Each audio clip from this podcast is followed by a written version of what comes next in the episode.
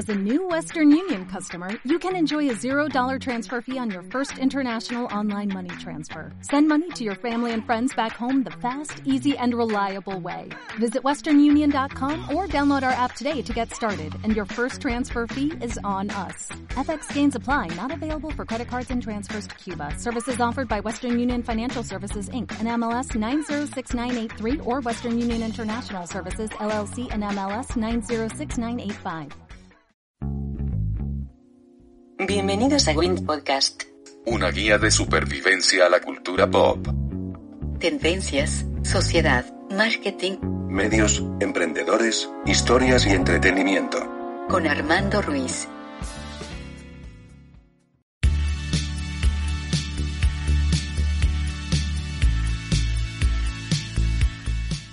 Hola, ¿qué tal? Estamos en Win Podcast. Yo soy Armando Ruiz. Me encuentran en Twitter y en Instagram como Armando-MKT. Y este podcast, Win Podcast, lo puedes encontrar en Spotify, Apple Podcast, Google Podcast, Evox e Himalaya, entre otras plataformas. Este capítulo se está grabando un domingo 8 de marzo de 2020. Si todo sale bien, saldría el lunes 9 de marzo con el paro del 9M. Y aunque originalmente íbamos a platicar de un tema más de marketing, también quiero eh, verlo desde el punto de vista de la comunicación con una invitada que creo que es la primera vez que platicamos tanto, tan largo y tendido. Ya habíamos. Sí, claro. Ya había estado como invitada en, en otra ocasión, pero, como, pero era para otros temas, ¿no? Más, más profesionales. Y estoy con Matov. ¿Cómo estás? ¿Matov o Matov? Matov, sí. ¿Y Bien, cómo, muchas gracias. ¿Y cómo te podemos encontrar en, en, en las redes en las que tengas públicas? Es- estoy casi to- en todas como Madov, eh, que es arroba M-A-T-H-O-B. B, no V, B. B de bueno. Entonces, en casi todas las redes estoy así. Y, por ejemplo, tú te dedicas normalmente a marketing más enfocado a digital. Correcto, correcto. De hecho, este, pues un poquito de todo. Tiene como unos tres años ya que estoy freelanceando. Eh, para algunas cuentas hago community management, para otras más social media management, este, content y además estoy estudiando una maestría en guionismo y también estoy haciendo mucho guion últimamente. Oye, y me, me interesaba mucho porque después de grabar este podcast, pues eh, vas a, a ir a la marcha del 8M por el Día Internacional de la Mujer. Correcto. Y creo que a diferencia de otros años, creo que tú, mm, tú me puedes dar muy, muy- muy buen feedback de esto. Creo que el espíritu de la sociedad cambió, no es solamente el clásico conmemorar, ya mucho menos lo que pasaba hace cinco años de feliz día a todos ustedes, que son la alegría de nuestras vidas y todo, sino realmente ya se está poniendo muy en concordancia con otros movimientos del mundo, por ejemplo el Me Too en Estados Unidos o el de los paliacates verdes en Argentina. De unos años para acá, ¿tú cómo has visto que cambia la conmemoración del 8M respecto a años anteriores? Creo que ha ido evolucionando y va evolucionando para bien, ¿no? Ayer me llamó mucho la atención que me topé con una publicación de María Félix de los Ah, noventas. No sé si la buenísima, viste. buenísima, cuando salía creo que con Verónica Castro o algo así, ¿no? Exacto. En un mundo de hombres como este, quiero avisarles que tengan cuidado. Ahí viene la revancha de las mujeres. Cuando seamos mayoría, vamos a mandar. Y para mandar hay que estar informadas y aprender y estar preparadas. Por eso es necesario que la mujer se eduque. Escuchen bien. No va a haber muchos programas como este. Así es que mujeres aguzadas a estudiar, a aprender, a informarse, de todo.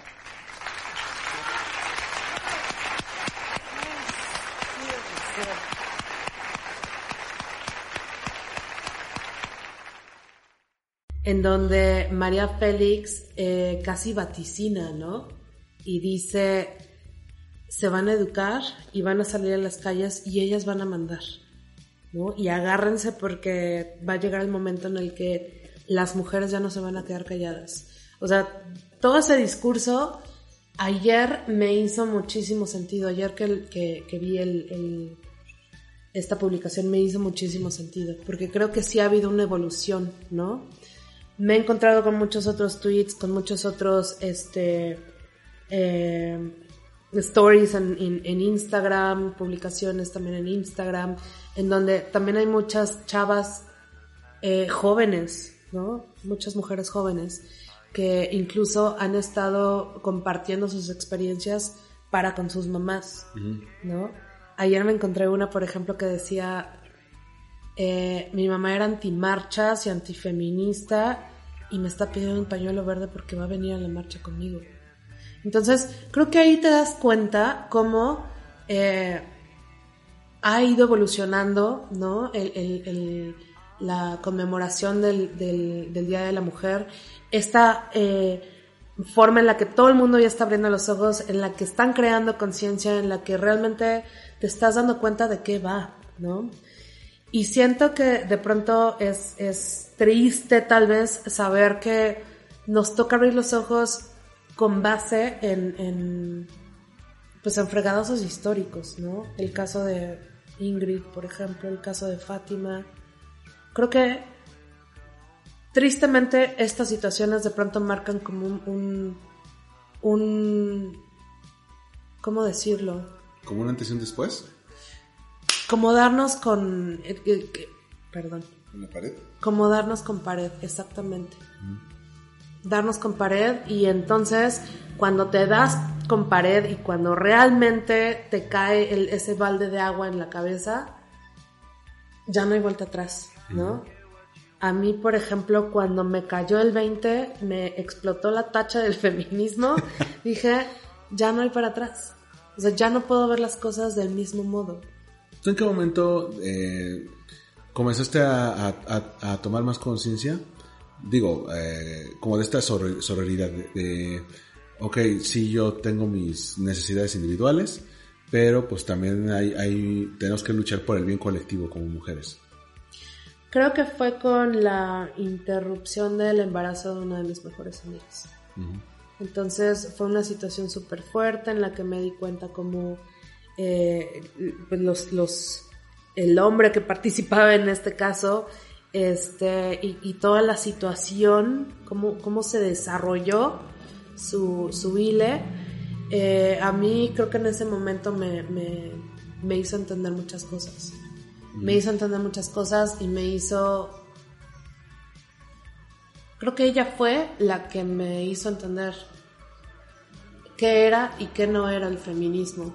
Como te decía antes de que empezáramos a, a grabar, pues yo también caí, ¿no? En ese tipo de discursos en donde eh, desacreditaba a otras chavas y decía es que por qué se van a marchar. Si... Yo también pasé por ahí, ¿no? Y creo que todas pasamos por ahí. Todas, al menos las que no nacieron en, en, en un hogar, este, meramente feminista, todas las que, el, el grueso pues de las que nacimos en hogares católicos en donde y te callas y te sientas y obedeces y le sirves a tu hermano y no pensábamos así desde, desde el principio. Entonces sí ha sido un mega descubrimiento, mega, mega descubrimiento. En, en- en este, en este sentido, pues, me acuerdo que incluso la, la- la manera en que lo, lo, lo veían los medios era muy distinto. Eh, era, te platicaba el, el clásico de para ustedes que son lo mejor de nuestras vidas, casi casi como Feliz Día del Niño, ¿no? Decían Feliz Día Internacional de la Mujer. Y casi nadie mencionaba lo del incendio en Chicago que, que generó que esta fecha se conmemorara por la ONU, ¿no? Entonces, eh, también mencionabas lo de, lo de todo esto de, de los feminicidios. Este, este fenómeno negativo que no es nuevo, no es de hace un año, es una cosa que ya está en, en muchos lugares. Pero también, ¿tú cómo has visto que ha cambiado la manera en que los hombres hemos visto este, este tipo de situaciones? Porque antes, pues, en un mundo como tú dices, en el que era de uno se calla y que ahorita te ves más bonito y todo, que los hombres ganaban, tenían todo para ganar, pues no decíamos nada. Y ahora eh, ha, ha habido reacciones de todo, ¿no? Creo que poco a poco se están dando cuenta de sus privilegios. Y no todos, evidentemente, hay una buena, un- un- una mayoría en realidad que, que, este, que sigue sin, sin ver, ¿no? La realidad. Me gusta mucho utilizar este ejemplo de es Eduardo Galeano en Las Venas Abiertas de América Latina. Mm. No lo puedes, lo puedes comentar para. Por supuesto. Este, en, en este libro Galeano dice que me quedó súper, súper clavado este ejemplo este, desde la licenciatura, que la gente que ya estaba en América no notó que venían las carabelas hasta que las tenían en la cara, ¿no? ¿Por qué? Porque en su imaginario una carabela no existía. Entonces, si en tu imaginario una carabela no existe, no le das forma, no le das, no le encuentras sentido. Y creo que pasa exactamente lo mismo, ¿no? En mi imaginario no hay desigualdad. Entonces, ¿de qué estás hablando? Si todos en mi círculo somos, somos iguales, ¿no? ¿Cuál lo- feminismo? No nos hace falta el feminismo. ¿Por qué? Si los trato igual, o sea, todos, hombres exacto, y mujeres. exacto. ¿No? Porque no salimos de ese imaginario. Como los, los primeros pobladores de América cuando llegaron las carabelas. Te digo, lo notaron según, según este, este, este ejemplo del libro de Galeano, lo notaron hasta que lo tenían en la cara. Hasta que llegaron los conquistadores y los tenían en la cara, dijeron, ah, espera. Y justo por eso los, los, los, los empezaron a mitificar, ¿no? Y que sean los salvadores y el retorno de... Porque no sabían qué eran. Creo que pasa exactamente lo mismo. Entonces, hasta que te das cuenta o hasta que te toca vivir alguna situación fuerte, notas qué tipo de privilegios realmente tienes. Y es cuando salen este tipo de respuestas prefabricadas que luego tenemos muchos hombres de, no, es que, mira, no todos los hombres somos iguales, ¿eh? O sea, Me ha tocado tanto últimamente. Es que ¿por qué separatistas? ¿Por qué? O sea, nos odian. ¿Y por qué odian a los hombres? ¿Por qué quieren la aniquilación del... No, no, no, espérate. No. No es aniquilación de los hombres. ¿No? O sea, se está buscando equidad.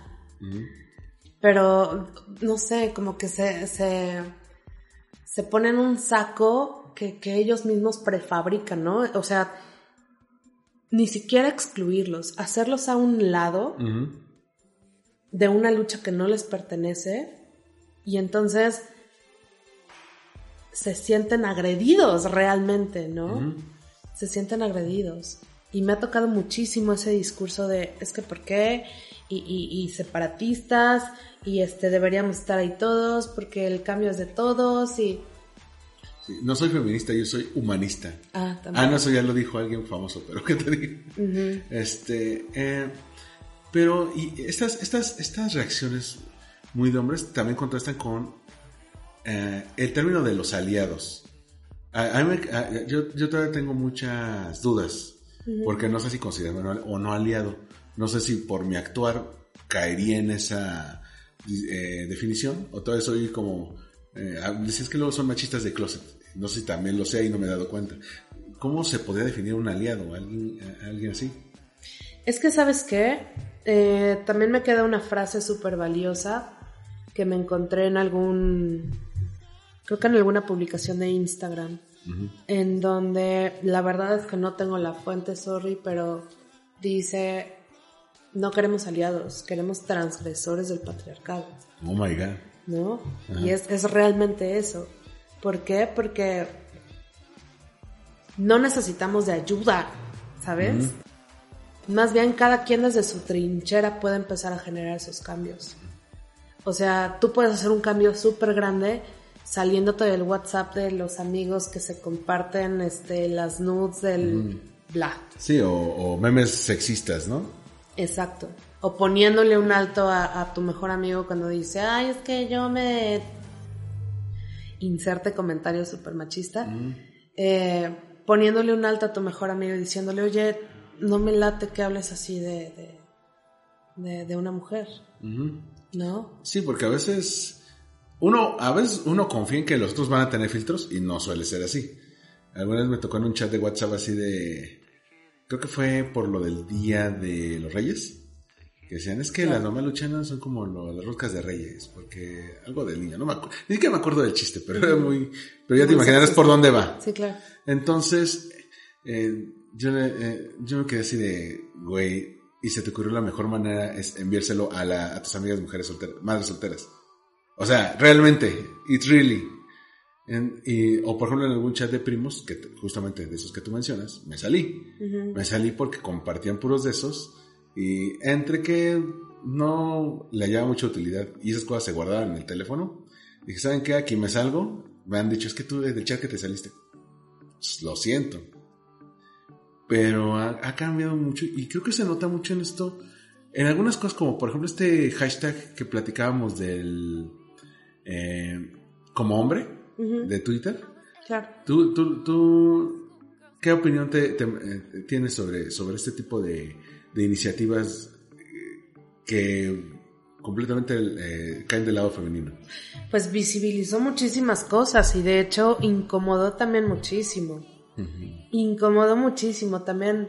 Afortunadamente en, en, en mi timeline no vi tantas quejas, pero si entrabas a los comentarios, digo, a, los, a las publicaciones primarias, eh, sí había muchísimo, noté que incomodó mucho.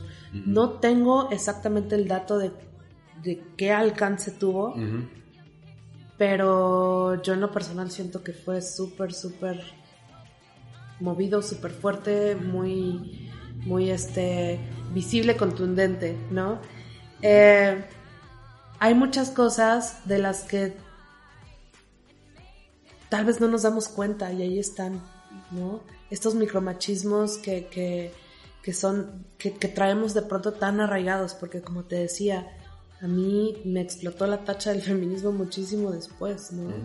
Entonces, no te, no, no, no, no tengo la cara como para negar que pudiese haber entrado en ese tipo de, de discursos como que está haciendo en la calle, si ya está casada, si, no sé. Sí, así vas a salir vestida de la calle, ¿no? Eh, Bueno, para que los que no estén en Twitter, eh, porque esto solamente fue exclusivo de, de esa red social, Claro. lo que hacían es tomar frases que usualmente los hombres decimos a las mujeres, digo, también hay frases que unas mujeres se dicen a otras, pero cambian los géneros, que es un ejercicio muy común en la publicidad. Si cambian los géneros, tiene, sigue teniendo sentido el mensaje, si no lo tiene, algo está mal.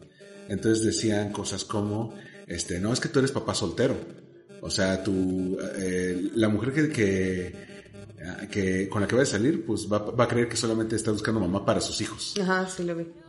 Y- o o una, una amiga editora que, que decía, a ver, ¿y, y tú eres, ¿y tú eres talentoso como hombre así nomás? ¿O te estás tirando a alguien? Y luego dijo, a mí me lo dijo un jefe. Y como esas, un montón, o sea, duró al menos cuatro días el trending topic, se sumaron buena parte de mis amigas, en el Twitter puse qué amigas lo pusieron, porque también hay hombres que se sumaron y yo, no, es que no es para ustedes. Claro. ¿no? Eh, y esto de- del paro del 9M, que también creció, que- creció mucho, eh, ¿tú lo, cómo lo ves en el caso de... Porque es- eh, yo leí que es algo que ya se estaba impulsando desde hace años, pero es la primera vez que se toma tanta fuerza.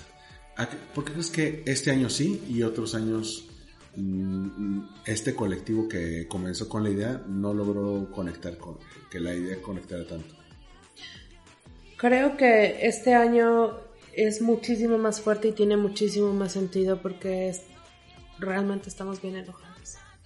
Muy, muy, muy enojadas, ¿no? Entonces, como te decía, con, con estos acontecimientos eh, recientes, tan tristes, que como bien dices, no son nuevos, pero cada vez, siento que cada vez son más, más comunicados Sí, nos enteramos más por eso. más visibles, más compartidos. Entonces, tal vez de ahí viene este tanto enojo también, ¿no? O sea, en el caso de Ingrid, por ejemplo, era se filtró la imagen de su cadáver. Y que, y que no sea... No, cool. y, y- y que no es casualidad, o sea, no es de que alguien se coló ahí y tomó la foto, la tomaron la gente de los, o los peritos o los policías que estuvieron ahí y se la pasaron al medio. Exacto. Y, y- y el medio, que no es de que el fotógrafo llegara y dijera esto va para la portada, tuvo que pasar por editores, por jefes de redacción, por gente, eh, por gente, porque a lo mejor son más de dos fotos, y dijo, va, pon esta, esta, esta en la portada. O sea, no fue casualidad. Y, y creo que también eso habla de- del papel que tienen que tener los medios en este, en este tipo de cosas, ¿no? Es correcto. Entonces, yo siento que por eso este año, sobre todo este año con estos dos casos tan fuertes, eh, le dio muchísimo más poder, ¿no? Porque finalmente ahora todo el mundo está hablando de lo mismo. Que si le van a entrar, que no le van a entrar, que por qué le van a entrar, que no sé qué, que, que si se está politizando, que, que si ya es una cuestión, este, nos están dando permiso, no nos están dando permiso. Uh, o sea, ya es sí. como un, un, un gran tema. Pero creo que lo más importante y lo más valioso es que realmente se está hablando, ¿no? Realmente se está hablando de este, del papel de, de, de la mujer, pues, en la sociedad, ¿no? Sí. Fíjate que yo afortunadamente eh, no, no he tenido relaciones eh, con hombres heterosexuales que sean muy... O sea, que tengan un... un, que giren en torno al machismo, digamos. Que ¿no? tengan un machismo eh, tremendamente Muy evidente. evidente, exactamente. Quería buscar la, el- el- la manera correcta de, De de expresarlo. malditos machos. Pero, eh, pero sí me ha tocado mucho micromachismo, mucho, mucho micromachismo. ¿Cómo ¿no? cuáles, para ejemplificar? Alguno que te haya dado, porque lo he platicado con alguna otra amiga en otro episodio de ese tipo de... Claro, Como, por ejemplo, la- ella me decía que iba a casa de la suegra con el entonces novio y era de, no, párate a servirle a tu, a tu novio y así de, güey, ni es mi casa y es... ese tipo de cosas me las aplica mi propia familia a veces. Hola familia. sí, te juro, te juro. Eh, y cuando estaba casada peor, ¿eh? ¿Sí? Yo soy divorciada. Hola, ex marido. No, no es cierto. Bueno, ya voy a empezar a soltar nombres y el chisme completo. Este, no es cierto tampoco. Le pongo vips o. ¿sabes? Pero, no sé, micromachismos, por ejemplo, como que de pronto eh, tu pareja asuma que tú eres la coordinadora de la casa, ¿no? ¿Por qué? Porque le entra la limpieza, le entra cocina, este, o sea, hacemos todo juntos, pero tú dime qué es lo que se tiene que hacer. Sí. Es que tú le sabes mejor que yo esas cosas. Este, mira, yo, yo para qué plancho, las quemo, ¿no? Casi, casi. No, o, o sea, detallitos como, ay, ¿qué? ¿No se lavó la ropa? Es que no me dijiste que se tenía que lavar ayer. Es que se lava de- sola. Sí, tú, pues es que yo no, yo no soy coordinadora de este hogar, ¿no? O sea, si tú ves el cesto de ropa lleno, vas y lo metes, o sea, metes la carga a la lavadora. Sí. No tengo por qué estar coordinando en casa, ¿no? Entonces, te das cuenta que aún el más aliado, de pronto también es, eh, eh, pues, tiene arraigados ese tipo de detallitos, ¿no? Al- aún el más progre, el más, el más, este, comprensivo, el que le entra parejo, no es cierto. Tienen todavía detallitos, ¿no? De las que tal vez, de los que tal vez no nos hemos dado cuenta.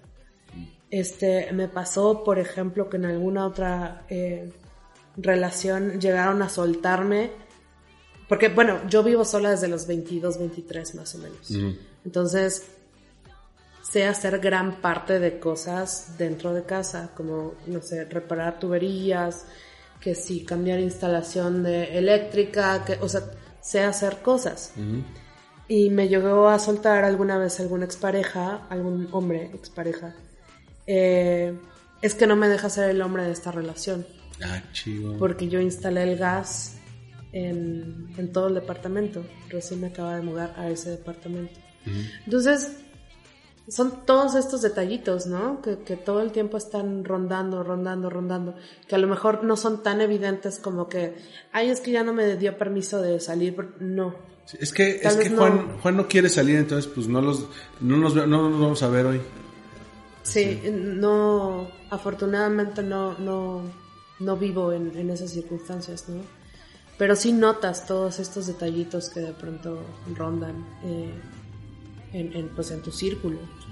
E incluso, digo, ya que tú y yo nos dedicamos a- al marketing, creo que se ha notado mucho en la publicidad, ¿no? Eh, les decía a mis alumnos que eh, tanto las fechas del 8M y ahora que por primera vez como cobró fuerza el 9M, el, es muy buena oportunidad para ver cuáles marcas son realmente comprometidas con una causa igualitaria o feminista y cuáles son solamente de, de pantalla, ¿no?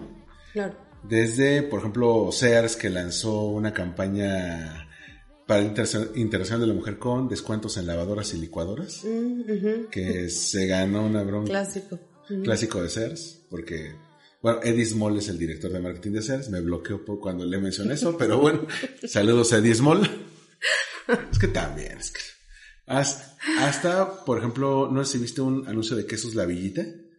No lo vi. Es un anuncio precioso en el que eh, tienes un momento para verlo. Sí, claro. Alfonso, ¿puedes poner la lavadora, por favor? ¿La lavadora?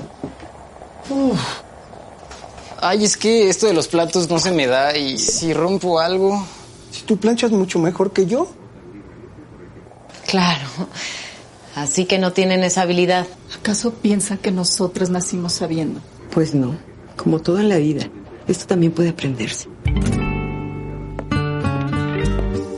Bienvenidos a la Escuela del Hogar, una escuela pensada para acabar con todo tipo de excusas. Lección número 9, freír un huevo. Rompan su huevo, adelante y sin miedo al sartén. Centrifuga de 0 a 100 en 3.2 segundos. El motor tiene 250 caballos, 6 velocidades.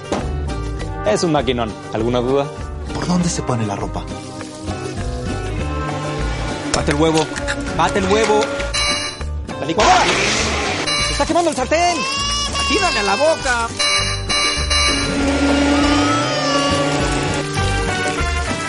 Preparen sus cosas. Examen sorpresa.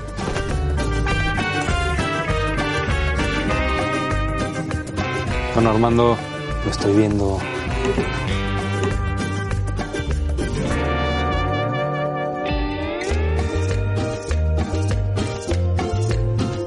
Dices que ella lo hace mejor que tú. ¿No me dijiste que tú eras el capitán de tu equipo de fútbol? ¿Que ganaron el campeonato gracias a ti? pues demuestra lo bueno que puede ser. ¿Eh? ¿Saben qué es lo mejor de esta escuela? Que no hace falta venir. Compartir las tareas del hogar es algo que se practica en casa. Porque el hogar no es deber de nadie, sino tarea de todos.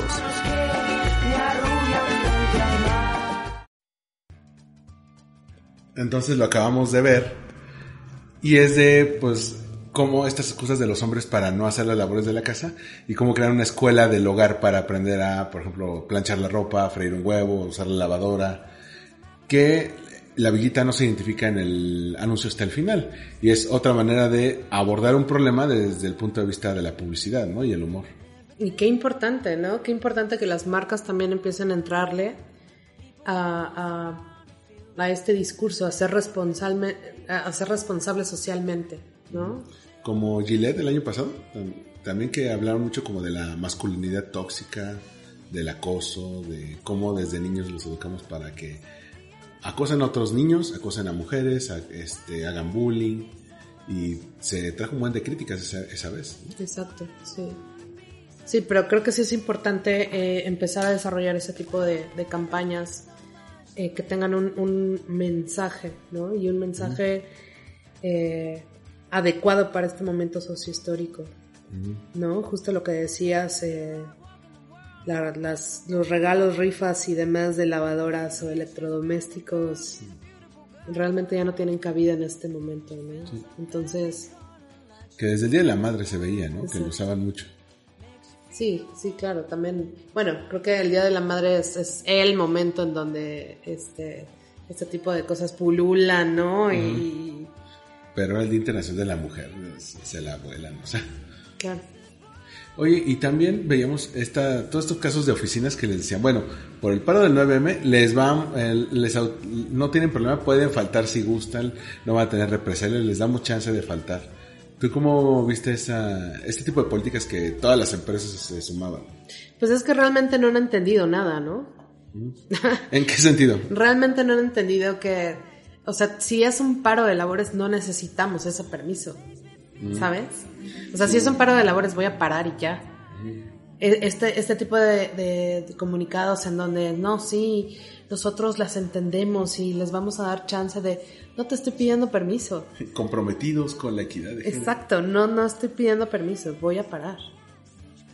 Entonces, eh, creo que eh, eh, todas estas empresas realmente no han entendido cuál es el, el motivo, ¿no? Y cuál es la intención, sobre todo. Sí, incluso, por ejemplo, yo te lo puedo decir desde el punto de vista de que monitoreo mucho las escuelas, a fin de cuentas doy clases en una, Ujú. que muchas universidades tardaron en subirse a la ola, porque era, de- como era la primera vez que pasaba una situación así en México, es cómo lo abordo. Las alumnas pueden faltar, las profesoras pueden faltar. Hay- unas como la Náhuac que dijo, ah, día libre para todos, y les dije. Ay, sí, qué horror. Hay, qué ot- horror. hay otra, por ejemplo, las, las primeras que se sumaron fue el Poli, la Ibero, la Salle, creo que fue la UNAM. En una segunda ola creo que fue el TEC de Monterrey y no me acuerdo qué otra, es- qué otra escuela, que fue como dos días después. Y tres días después la Náhuac sacando esto y así de, oh my god. Sí, que fue totalmente inadecuado, ¿no? Porque pues tampoco se trata de un, un día de vacaciones, ¿no? Como en muchas empresas lo están manejando, de hecho. Sí, En donde sí puedes faltar, pero te lo voy a descontar de tus, tus días de vacaciones. sí, o sí puedes faltar, pero avisa para asignar Ajá, a alguien a tus, a tus labores, ¿no? No, pues es que no se trata de eso. Y creo que sí, sobre todo el de, el de la náhuatl fue bastante desafortunado. Bastante, bastante desafortunado, porque pues no, no iba por ahí, ¿no? Sí. No me acuerdo qué otra escuela, ahorita no lo tengo tan presente en eh, la verdad, pero eh, sí les, les pidió a sus alumnos hombres que, que fueran a clases. Sí. Y de hecho, me parece que se van a tomar el día para darles talleres de concientización, ¿no? Para este círculos también para hablar de masculinidades y de estas eh, de estos cambios, ¿no? Que tienen que hacer todos los los, los hombres que ya ya es necesario que hagan. Sí, que se tienen que aprender a sumar a este tipo de cosas porque uno luego busca justificantes. Es que fulanito ya está muy viejito, ya creció en otra generación. Es que, entiéndelo, viene de provincia, viene de rancho. No, espérate. Es que su mamá era muy, muy protectora y su papá era muy machista. No, no necesariamente. O sea, siempre se puede buscar algún tipo de cambio y se tiene que, que- que ver a partir de ahí, ¿no? Por supuesto. También pasó en, en el caso de Volkswagen. Volkswagen al principio iba a ser el paro solo de mujeres y luego tuvieron que parar, bueno, decidieron parar todas la- las dos plantas que tenían y su comunicado decía es que, eh, seamos honestos, sin ellas no podemos operar. Probablemente es el mismo resultado, pero la, la manera en que lo explican también importa mucho porque te, te dice de, bueno, ¿qué los hizo llegar a ese tren de pensamiento, no? Ujú. Si dices, bueno, si ellas se encargan, digamos, no sé, labores administrativas o labores eh, de ventas o labores de contabilidad y no las tenemos para operar, no funciona, ¿no? O labores de marketing, O también en ingeniería o también en en la línea de producción, Sí, por supuesto. sí. Eh, la verdad es que no, no me tocó ver ese tampoco, pero ahorita que me cuentas, eh, no sé si haya evolucionado. Primero aún les damos permiso, a luego paramos todos, a luego este eh, no podemos sin ellas. ¿Cuál fue la evolución de esa? Pues yo que depende de cada plática con grupos de amigos que tengo en WhatsApp o con mis alumnos, algo que platicamos es tal vez todo este nivel de broncas en comunicación se debe que es la primera vez que pasa. A lo mejor si esto se hace ya anualmente, si cada 9 de marzo hay un paro, pues ya las empresas van a llegar como un acuerdo común de qué es lo que se va a hacer. Igual como tú dices, ¿no? a lo mejor para las mujeres y los hombres eh, en ese día van a tomar talleres de equidad de género. Pero como mucho los agarró dos o tres semanas antes, pues no, no, no supieron ni siquiera cómo reaccionar, ¿no? Pero es que además los agarran en curva y los agarran en curva con un tema que no conocen. Creo que eso es lo que más llama la atención, ¿no? Porque si te agarran en curva con un tema que sí manejas, lo sacas y Sí. lo, lo sacas adelante. Pero aquí es un tema que no conocen. Cañón. ¿no? Feminismo, ¿qué es eso? ¿Cómo? Este, les damos permiso, les decimos que sí, este, eh, van a venir a, a golpearnos, no conocen. Van a correr a todos los hombres. Ah, Exacto. O lo que dicen algunos ya viejitos cochinos de, no, pues ahora ya no les puedes lanzar un piropo porque... Exacto. Pues, ¿quién, te, ¿Quién te dijo que tenías la, la autoridad para andarle diciendo a la gente en la calle cosas incómodas, no? Por supuesto. Y justo, justo me, me involucré en un mega pleito con un amigo porque estaba defendiendo que no le quisieron dar el asiento a un adulto mayor. Sí, en el metro. Entonces, ¿cómo es posible que... Hay otro reciente, ¿no? En donde es una, una chica que, que se está defendiendo de todas las mujeres del vagón que la quieren correr. Porque ella quería correr a un Exacto. adulto mayor que se sentó en el vagón exclusivo de mujeres. Exacto. Entonces me metí en un pleito con un amigo porque pues defendía al señor este, ¿no? Es que ya está grande, es que no sé qué, no respetan a los ancianos, no sé cuál. Mm. Y Yo me acuerdo que alguna vez yo le cedí el asiento a un adulto mayor que todo el camino, a partir de ese momento, se dedicó a verme las piernas. My God. Que digo que evidentemente existe la figura del viejo verde, ¿no? El viejo rabo verde. Pero imagínate, si de por sí todo nuestro entorno eh, siguen existiendo como estos micromachismos, con, con, y, y mira que nos desarrollamos como en, en círculos que ya son más, más progre, ¿no? Que Sí, ya que- están más avanzados, que ya son más conscientes, que lo que quieras. Sí, tú que estés, por ejemplo, tú y yo que tenemos nivel maestría, ¿no? O que te- juntamos gente profesional. Entonces, imagínate no estar dentro de este entorno. O sea, estos viejos verdes, como los llamas, Viejos cochinos, por favor. viejos lesbianos, son mayoría. Oye, hablando de viejos lesbianos, también vimos mucho de los medios, por ejemplo, de vamos a una mesa de discusión sobre feminismo y puros hombres. Y todos son, hombres, todos son hombres, sí, Digo, claro. El más famoso fue el de López Dóriga, porque, digo, no es para excusarlo. Ujú. Esa mesa con esos cuatro señores la tienes desde hace fácil 15 años, porque Claro. yo lo escuchaba desde la adolescencia. Lo que cayó aquí muy mal es que dijeran eh, mesa sobre feminismo. ¿Por qué no hicieron una mesa sobre feminismo otro día con otras especialistas? O, o también pasaba mucho con Leo Zuckerman que eh, o con Héctor Aguilar Camina en Foro TV, que decían, vamos a hacer mesa del movimiento feminista, puros señores. No, y, y como dices, viejos lesbianos, gente ya de arriba de los 50 que sí tienen creden- credenciales para opinar, pero no necesariamente, van a saber, ¿no? Sí, por supuesto. Pues entonces ármate una mesa redonda de mujeres hablando de próstatas, ¿no? Sí. Hay dolor. o de, ajá, exacto. Eh, creo que sí, ahí es en donde notas que todas esas generaciones no, no, no captan, ¿no? Todas estas generaciones son, son los nativos americanos viendo cómo se acercan las carabelas, más bien no viendo cómo se acercan las carabelas. Están ahí, ¿no? Pero no notan, no, no lo ven, no lo entienden. Pero aparte es, es el mundo que ellos consideraban normal en los 70s, 80s, 90s, el mundo en el que tú y yo crecimos, y el mundo en el que eh, eh, la mayoría de las mujeres pues, están tratando de, de, de cambiar, ¿no? Porque pues, no puede seguir así. Sí, por supuesto, pues ahí tienes a, a uno de los que era, este, a una persona que era de mis más grandes ídolos en, en la vida, Chaplin, casándose con menores de edad, ¿no? Einstein con la prima también. Exacto, entonces que era muy, era muy común, que era la norma tal vez, Sí, pero que no por eso estaba bien, sí. ¿no? O que los valores también cambian con la época. El que un valor haya sido eh, muy masificado en algún momento no quiere decir que lo tenga que ser siempre. Creo que el ejemplo más drástico es la esclavitud. Oye, que hace 200 años, do- 200 años podías traer esclavos y los capturabas en África y los traías acá y todo el mundo lo veía normal, que tuvieran asistentes negras. Ah, bueno, ahora la esclavitud está muy mal. Hace 200 años los hombres no se preguntaban si el voto tenía que ser para todos, nada más votaban los señores con ciertas propiedades que podían- y todos hombres. Ahora ya es igualitario. Y así los valores tienen que cambiar. Creo que se ve en esos comerciales que platicamos de Gillette, el de la villita, y los de Nike de uno con Serena Williams que sacaron, porque le hicieron este escándalo porque cua- cuando pierde un partido de la final del US Open contra Na- Naomi Osaka, se enoja tanto que le reclama al árbitro que le había amonestado y rompe la raqueta.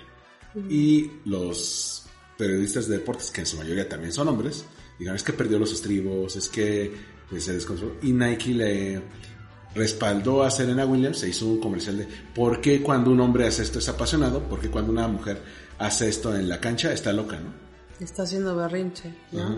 Está en sus días. Sí. Es como el clásico. Sí, totalmente, totalmente. Entonces, este, ah, iba a hacer un aporte en, En viejos lesbianos. en la parte de los viejos lesbianos, sí, justo. Como para cerrar, ¿no? Ese, ese, eso que te comentaba que me metí en un pleito con uno de mis amigos. A partir de que a mí me tocó, que le cedí el asiento a un, a un ancianito Ajá. ajá. y no dejaba de verme las piernas durante todo el camino. Sí. O sea, las, sus ojos en las piernas todo el tiempo. A partir de ahí, ¿sabes cuándo le vuelvo a ceder el asiento a un adulto mayor? Exacto, nunca.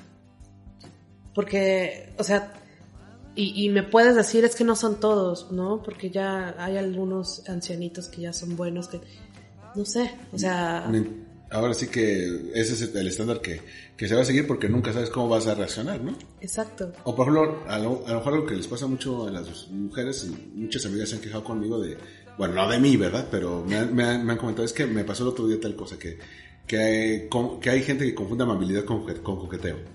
Es que, este, me dijo que por aquí era la fila y, y- y me hizo la plática y te dicen, ay, sí, oye, qué guapa estás. Este, ¿y eres soltera y tienes novio? Este, oye, ¿cuándo me aceptas un café? Y así de, no, espérate, nada más, fui amable, ¿no? Sí, sí, me tocó la última vez que fui al Home Depot, ¿no? ¿A poco? Así de, ay, hola, este, pues porque yo soy amable. No sé, yo soy amable, yo me gusta, este, me gusta ser empática además.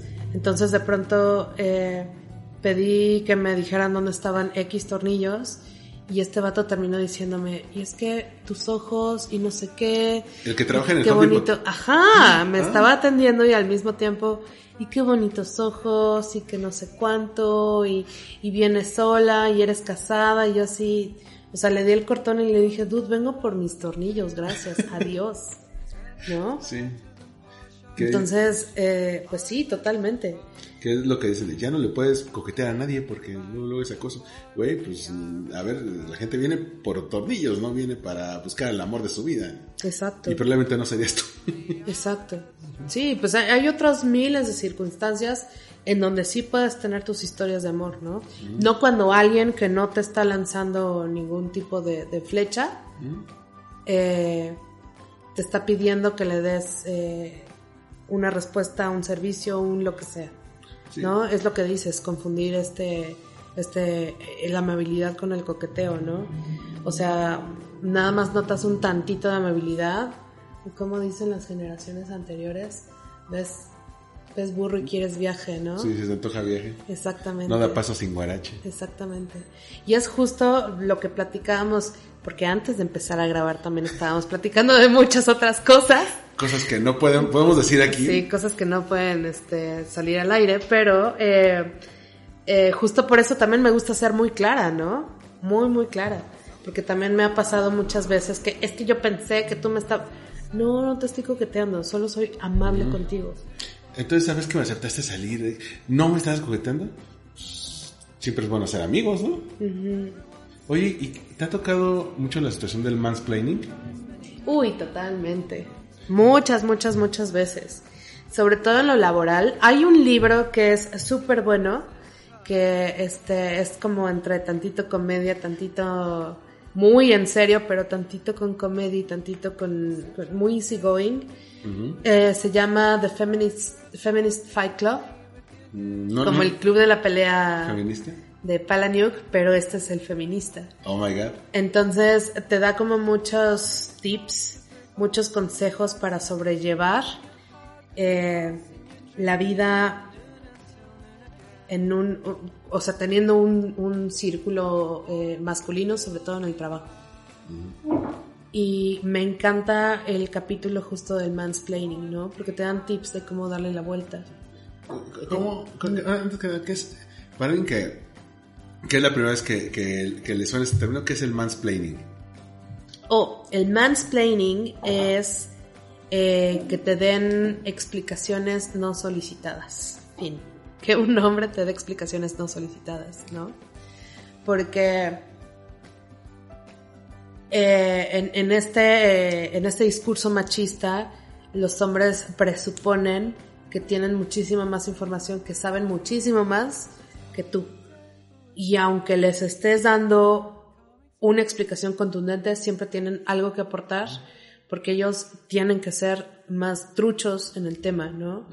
Y tienen que, que, explicarte a ti que eres una, una flor delicada del campo, este, tienen que instruirte porque es su deber como hombres, ¿no?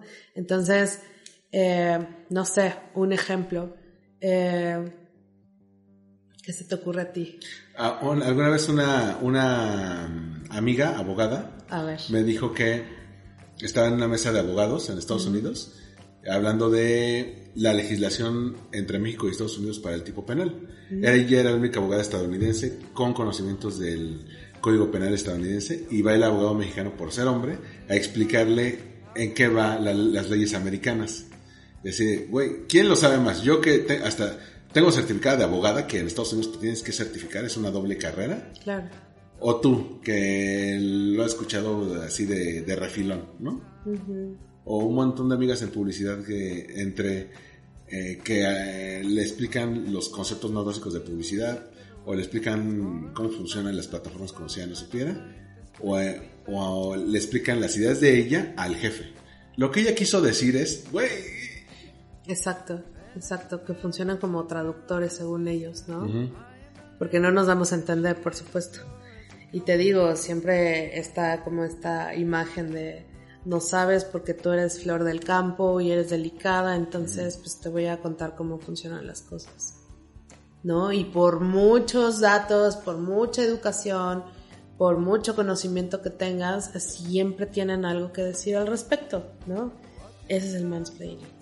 Se puede decir que el mansplaining aplica, sobre todo ahora que fue mucho de redes sociales con lo del 8M, toda esta gente, todos estos hombres que llegaban y, por ejemplo, el, ahora que hablábamos del hashtag como hombre, gente que se mete el trending topic a poner su granito de arena, de como hombre va a tirar el patriarcado. Güey, eres un vato, espérate tantito, ¿no?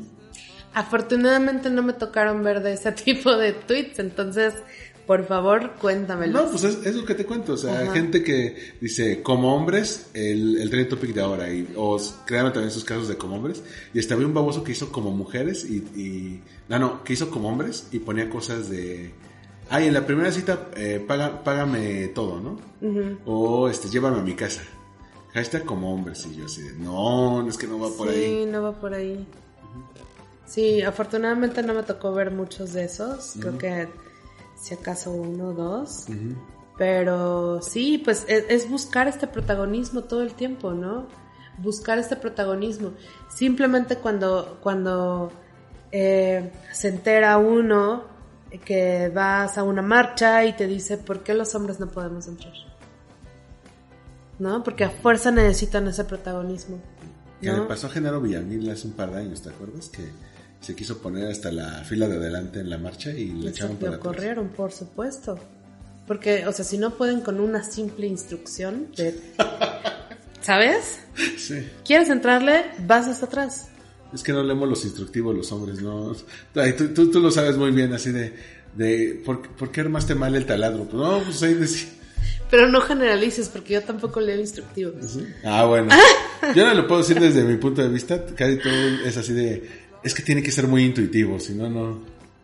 Y ahora que mencionaba uh, el caso de, de, de General, creo que buena parte de, de cómo ha crecido, ya tú me, tú me dirás qué tan tan errado podría estar o no, es que en el caso mexicano, buena parte del crecimiento de todo este movimiento, sobre todo en, este, en estos últimos meses, febrero, marzo de 2020, tuvo que ver con las reacciones que teníamos desde el sector público. Uh -huh. eh, mencionaban los casos de, de, Ingrid y de Fátima. Claro. y contrastar mucho con la agenda pública que era la rifa del avión, que era la cena con los empresarios. Y quedaba como, no sé, eh, yo que escucho las noticias diario, me queda la impresión de que, lo, de que los feminicidios no estaban como parte de la agenda oficial. Y si esto le sumabas que qui- querían quitar al feminicidio del Código Penal porque, según la explicación de la Fiscalía, no se podía demostrar tan fácilmente, yo dije, ¿qué está pasando aquí, no? No sé Sí, cómo, claro. lo, cómo lo viste. Sí, pues el, el talón de Aquiles definitivamente de esta administración son las feministas, ¿no? Sí. Porque es- es- son las que están causando toda la incomodidad en las mañaneras y toda la incomodidad, o sea, porque vamos a lo mismo, no saben de qué forma actuar. Sí, en- no sé si en parte tiene que ver como por la edad de los gobernantes, que ya son otra generación. O sea, tú y yo calificamos como millennials, nacimos en los, o finales de los 70 o principios de los 80, y, y ellos pues ya son, ni siquiera son X, son boomers. O sea, nacieron en los 40 o 50, entonces pues, son de la generación de los viejos lesbianos que decíamos, ¿no? Y es lo mismo, hazles ver carabelas cuando no saben de qué están hechas y no saben qué imagen tienen. O sea, no pueden ver esas carabelas, ¿sabes? No están en, en sus imaginarios. Y esto no, no los justifica y no los exime, ¿no? De ponerse al día. Ok, no entiendo de este tema, me voy a traer algún exper alguna experta que y, lo... y casi siempre eran hombres en las mañaneras los que daban esta información, ¿no? Exacto, exacto, exacto. Entonces, eh, sí, yo creo que no han tenido mucho de, de este, del enardecimiento de la multitud últimamente, creo que va por ahí, ¿no? Va porque realmente no han tenido el tacto suficiente, no han tenido, eh, digo, si hablamos ya en cuestiones eh, de publicidad, De comunicación estratégica, ¿no? no saben manejar esta crisis, Sí. no, han, no han podido manejar esta crisis. Eh, sí, sí, concuerdo completamente contigo. Yo que también doy clases de relaciones públicas y veo mucho el manejo de crisis. Les digo, esta es una crisis que se pudo haber apagado muy rápidamente. Si hubieran en- encontrado, bueno, no solamente castigado a los responsables, eh, creado una fiscalía especial para feminicidios, poner una fiscal mujer aquí al frente, mencionar políticas públicas, pero eh, en lugar de eso mencionan un decálogo como inventado, ¿no? Casi casi de, es feo pegarle a una mujer. Eh, no, na- nadie le debe, debe agredir a una mujer, nadie debe este, hablarle feo a una mujer y así de, te lo estás inventando, esto no es una política pública, ¿no? Sí, claro. Y, y, y como te decía, si, si no conoces del tema, no tienes absolutamente nada que, que hablar. Te traes a un experto, ¿no? Que sepa, una experta en este caso, Sí. y que, este, que te desarrolle estas líneas de comunicación que tanto han estado fallando. Sí, pero en, en lugar de eso querían regresar al tema del avión, ¿te acuerdas? Por que, que, salía, ya salió el boleto y que, ah, qué bueno, va a salir la venta de, bol- de boletos de la no rifa del no avión el 9 de marzo. Y yo me quedé, lo hizo a propósito, lo hizo sin querer, o sea, cualquiera de los dos escenarios está muy mal.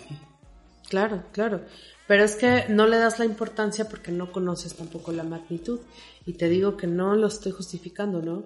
En alguna compañía, en uno de los últimos corporativos en donde estuve, un corporativo transnacional cuyo nombre no será, será revelado ahora mismo, pero tuvimos una campaña del Día de la Mujer. Sí.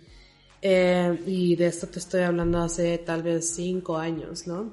Entonces me llamó mucho, mucho, mucho la atención que eh, empezaron a llegar comentarios. Nos armamos un, un listado como de respuestas.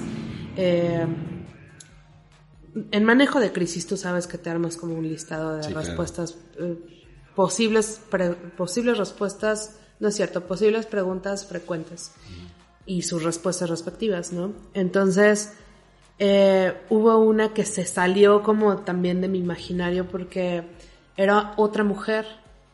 En esta campaña del Día de la Mujer, el objetivo era pagarle la escuela a una chica que quería estudiar para ser piloto, Sí.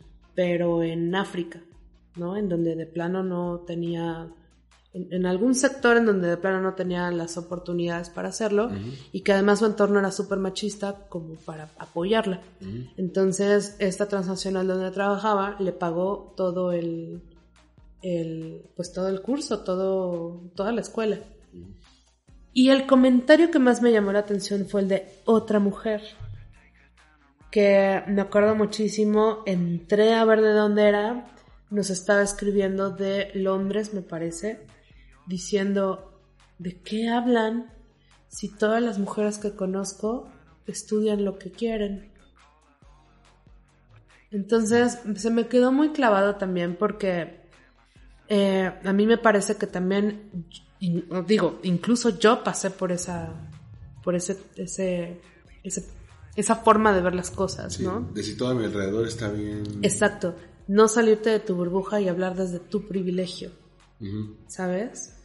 Porque, ok, si nos damos a esas, bueno, pues entonces esto de los secuestros y feminicidios no sucede porque en mi entorno más cercano no me ha pasado pero sí pasa, ¿no? Entonces ahí es en donde se te rompe esa burbuja, en donde dices, a ver, espérate, esto está fallando, ¿no? Por aquí nos estamos yendo mal, esto sí es grave, y es justamente lo que no ha sucedido en la comunicación social de, esta administración. Sí, incluso algunos momentos, por ejemplo, que se crean distractores, ¿no? Hashtags creados por bots de que no el paro de mujeres, mejor hagamos un antiparo o un paro de hombres. O que en la misma semana se crearon trending topics de tres comediantes que si bien tuvieron comentarios bastante desafortunados, buscaban en el momento más álgido de la crisis desviar la atención hacia otros lados, ¿no? Claro. Y creo que, no, a ver, tu opinión de esto. Es, de repente, tres días antes de este momento que estamos grabando, aparecen todas las secretarias de Estado en una mesa defendiendo al jefe, diciendo que es el más feminista, y el siguiente que le preguntan a él dice, no soy feminista, soy humanista. Muchas encontraron paralelismos con eh, como cuando echan a alguien a defender al jefe. Este, ¿Tú cómo, cómo, cómo viste este tipo de situaciones que yo, al menos en lo que tengo memoria, no recuerdo algo similar en el sector público? Pues es que está complicado porque además, eh, o sea, no sé, me voy a un ejemplo como súper, súper básico. Eh, en días anteriores vi una publicación en Instagram en donde decía que evidenciaba un poquito como este pleito entre es que tienes que parar, es que no vamos a parar, es que no podemos parar, es que yo por qué voy a parar, ¿no? El, día de mañana, el, el, lunes 9 de marzo. Entonces, este post decía que paren las que puedan parar, porque parar también es un privilegio, ¿no? Porque hay personas que no pueden hacer ese paro porque se quedan sin, sin los ingresos de un día que son así súper importantes para la manutención de su familia, ¿no? Entonces, hacer ese paro es un privilegio y que lo utilicen las que pueden hacerlo y que paren por las que no puedan parar, ¿no? Entonces, de pronto utilizo tal vez este ejemplo para irme a esa mesa de, de, de mujeres, este, comillas, feministas, comillas, que sí lo son, pero tal vez no, no, sí lo son o no lo son. Mm, de cuando lo sabemos. Es lo que, lo que te decía alguna, alguna vez en otra conversación. Cuando tienes que preguntar si, si, algo es o no es. entonces no. Entonces, ahí tienes la respuesta, ¿no? Es justo como el, si te tienes que preguntar si eres aliado, entonces tal vez no lo sé. Oh my god, no lo soy. Entonces, eh, a lo que voy es que no sabemos qué tanto ese discurso está interfiriendo, qué tanto se los impusieron, qué tanto se... O sea, me parece que es, como te decía, un momento demasiado... Eh, ya es urgente, o sea, desde la esfera externa me parece que ya es súper urgente que empiecen a hacer estas modificaciones, pero internamente me parece que están todavía como gallinas descabezadas. ¿sabes? Que no hay un control. Exacto, ¿qué es esto? Esto es muy nuevo, como que este, las feministas, eh, mira, cada vez son más en las calles, ¿qué, qué, qué, qué vamos a hacer con esto? Cuando realmente llevamos tocando las puertas de Palacio Nacional quién sabe cuántos años, pero que cada vez se vuelve más y más grave porque cada vez hay más coraje, cada vez hay más, más este enojo, cada vez es más radi- radical incluso, me, me atrevería a decirlo, ¿no? Entonces ahora sí están internamente corriendo como gallinas descabezadas porque nadie sabe qué es lo que se tiene que hacer. Pero que no les pinten las paredes, por favor. Ah, sí. Güey, la pared no. Ajá. Oye, digo, estamos grabando esto el 8, de aquí vas a, a la marcha. Mañana, bueno, el día que se publique este podcast es el 9. ¿Qué crees que vaya a venir después? ¿Qué crees que, que después de todo esto, que digamos estos dos días van a ser como el, el punto máximo de, de, de todo esto que se ha comentado? ¿Qué crees que, que, que pueda venir no solamente en lo que resta del año, en un futuro, que, que genere algún cambio a todo esto que está pasando? Mira, yo tengo mucha fe. Y creo que me, me, me, me dio muchísima más fe el video de María Félix de ayer.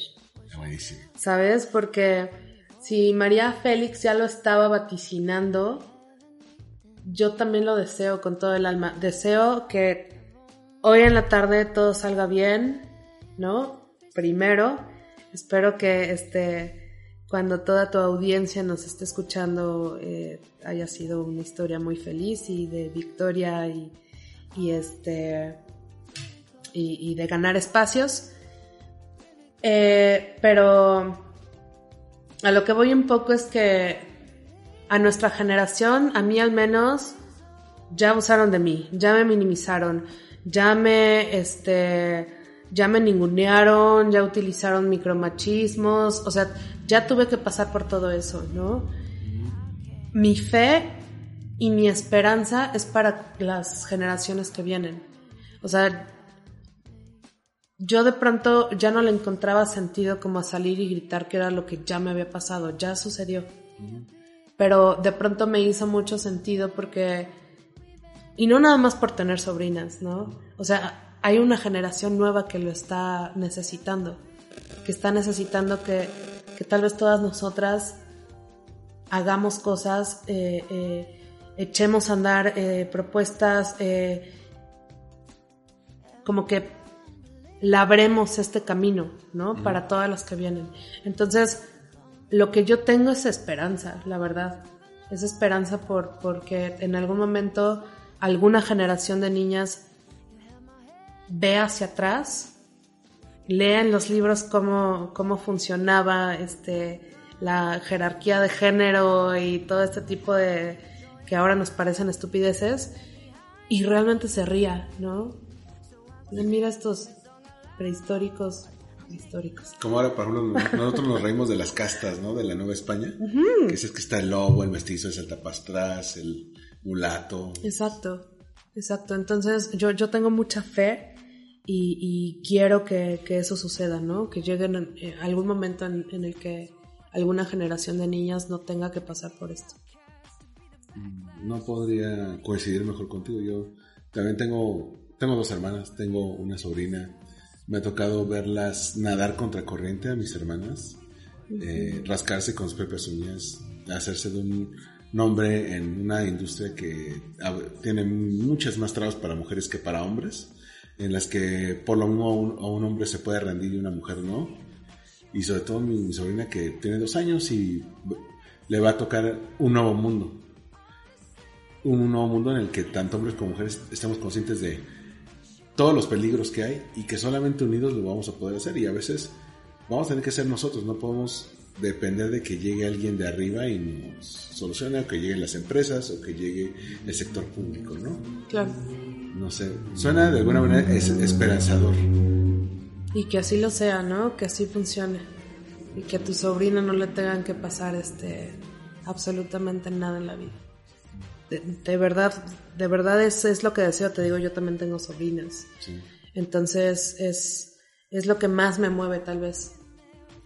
Que, que de alguna forma se está generando ese cambio para las que vienen. Oye, pues creo que platicamos largo y tendido de esto. Oye, te agradezco mucho que me hayas acompañado el día de hoy. Eh, sé que Eh, eh, fue una mañana complicada para venir acá. Sé que fue difícil y todavía todo lo que viene estos días. Te agradezco mucho, mucho, porque aparte de todo esto que hemos platicado, es una persona que, trae, que siempre me ha ayudado con consejos, que siempre me ha ayudado con, con otro tipo de puntos de vista que me hacen ver que, que no necesariamente el mundo es como uno cree que lo es. Muchísimas gracias a ti también por la paciencia. Tú sabes que he tenido un inicio de año súper fuerte y que han pasado N cantidad de cosas. Entonces, gracias. De hecho, este, ya habíamos reagendado este, nuestra sesión de hoy. Entonces, me da muchísimo gusto, muchísimo gusto poder coincidir. Este, y también, pues, te digo, tú también me has, me has eh, aconsejado muchas cosas últimamente que estoy poniendo en práctica. Yo no sé nada, realmente. Yo nada más pregunto cosas y, recibo respuestas que me ayudan a crecer. Entonces, muchas gracias a ti por, por invitarme. A ver, pues nada más para eh, aquellos que no, no escucharon al principio tus redes sociales, ¿cómo te podemos encontrar? Como Matop. Ese es arroba M-A-T-H-O-B. B, no V, B. B de, de bueno, bonito y Exacto. Ok. Y bueno, yo, Armando Ruiz, en Twitter y en Instagram, Armando-MKT. Muchas gracias, nos escuchamos en el próximo Win Podcast. Bye. Gracias.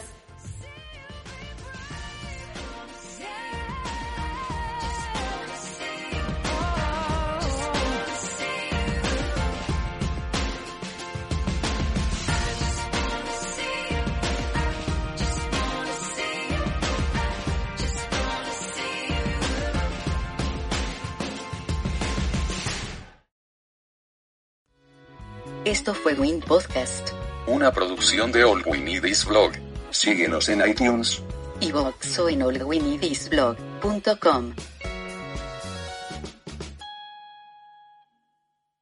¿Te preocupas por tu familia? Entonces, ¿por qué darles solo huevos ordinarios cuando pueden disfrutar de lo mejor? Eggland's Best, los únicos huevos con ese delicioso sabor fresco de granja, además de la mejor nutrición, como 6 veces más vitamina D, 10 veces más vitamina E y 25% menos de grasa saturada que los huevos regulares, además de muchos otros nutrientes importantes. Así que, dales los mejores huevos. Eggland's Best, mejor sabor, mejor nutrición, mejores huevos.